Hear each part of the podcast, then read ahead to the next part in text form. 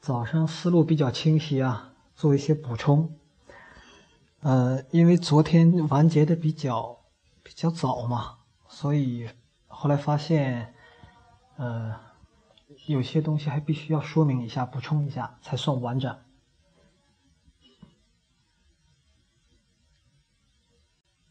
昨天讲的内容呢，其实是告诉大家啊，即使在我们不能预测的情况下，我们也有办法获取高成长性、获取连赢。这只是其中一种办法。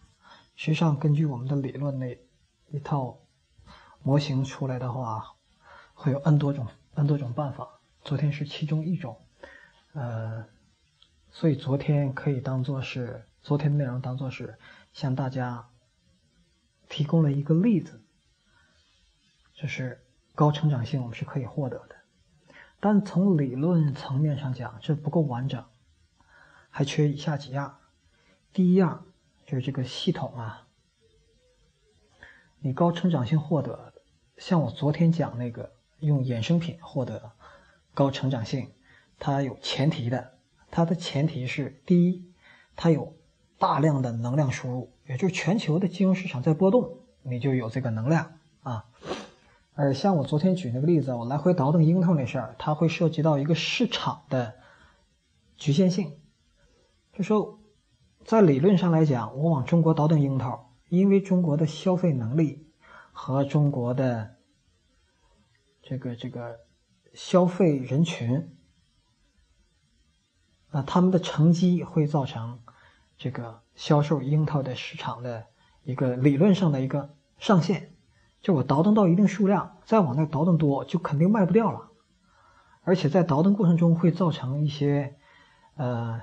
术语上叫做技术扩技术扩散，或者理念上的扩散。有很多人看到你赚钱之后，马上会有更多的人进来，因为你这个竞争壁垒比较低，他会把迅速把这个利润拉低。这个在商业上非常非常常见，所以它是有一些啊理论的前提的。而金融市场呢，首先它的总量非常高。你比如说我。自己在做的外汇市场上，每天是四万，每天是四万到五万亿美金的交易量，所以在这个市场上，你拿到万分之一，已经是了不得了不得了。所以它的总量是非常非常大的，所以能量是不缺的。那剩下就是什么事情呢？就是你这个系统的效率。昨天我们讲了系统的可能性，剩下是系统的效率。讲到系统了，我必须说。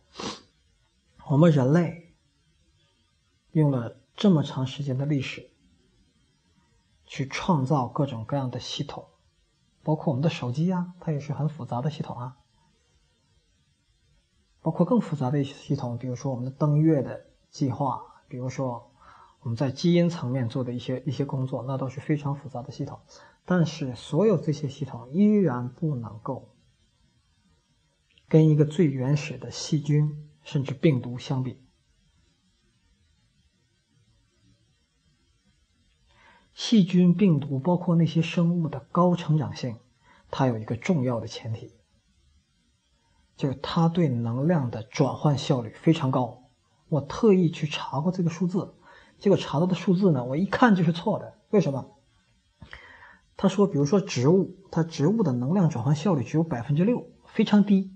啊，为什么是这样呢？因为它是这么算的：这个植物吸收了足够的光和其他的能量，然后变成了从一颗种子变成了一棵树啊，一棵树。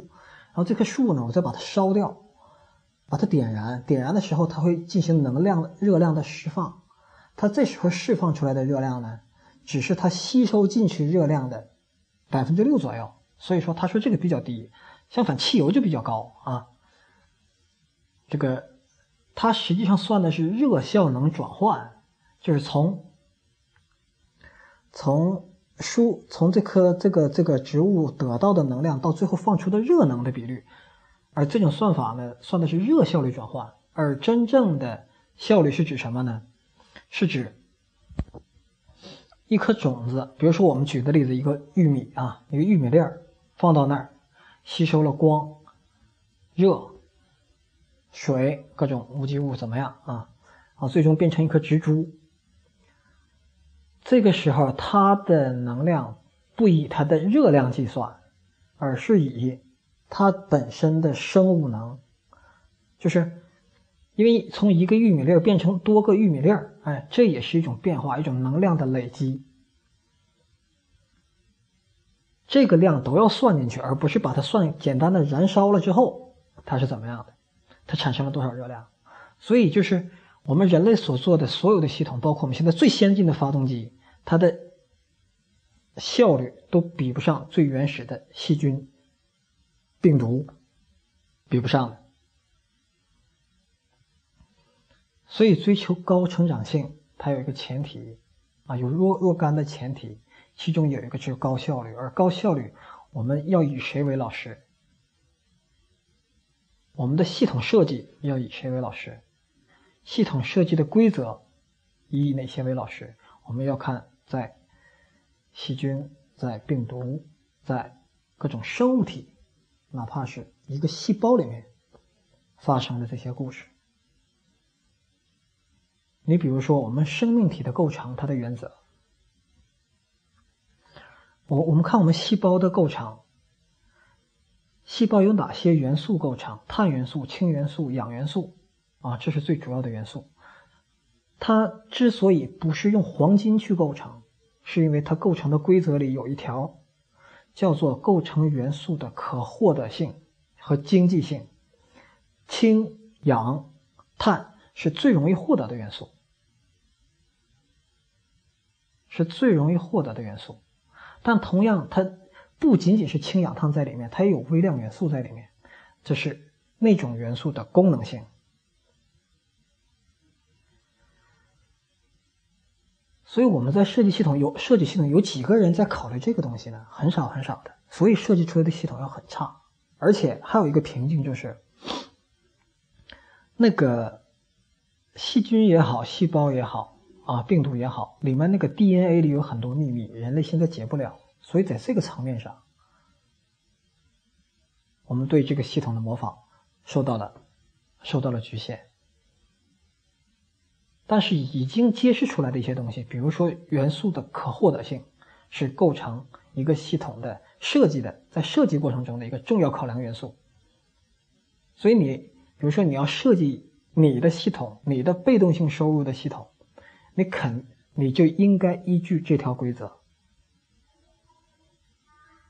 举例，你不能把你的被动性收益建立在买彩票中奖的机中奖的设计上。为什么？因为中奖是高度稀缺性。你拿两万中五百，你拿两块钱中五百万的几率是二百五十万分之一以下。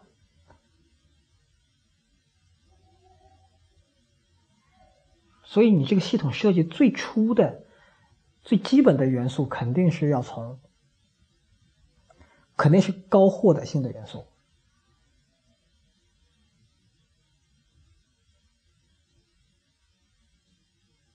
而分子生物学它向我们展现的是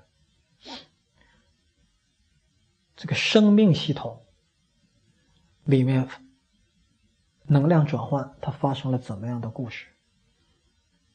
所以，当你对它有了解之后，你会发现，我们人类现在所做的一切东西跟那个比起来，实在是太差了。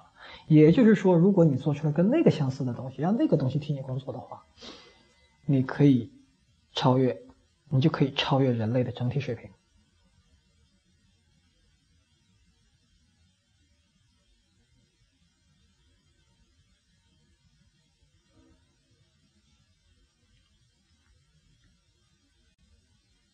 OK，还需要补充的是什么呢？我们已经讲了啊，我们已经讲了是，比如说金融市场是我们可以用的一个外部系统，它给我们提供的是对正确理念的、正确判断的、正确决策的，或者说真理的价值的高速放大器。你的系统一定要有若干的放大器在里面，有若干的杠杆在里面，你的收益才会用常数递增，乘个几乘个几再乘个几。啊。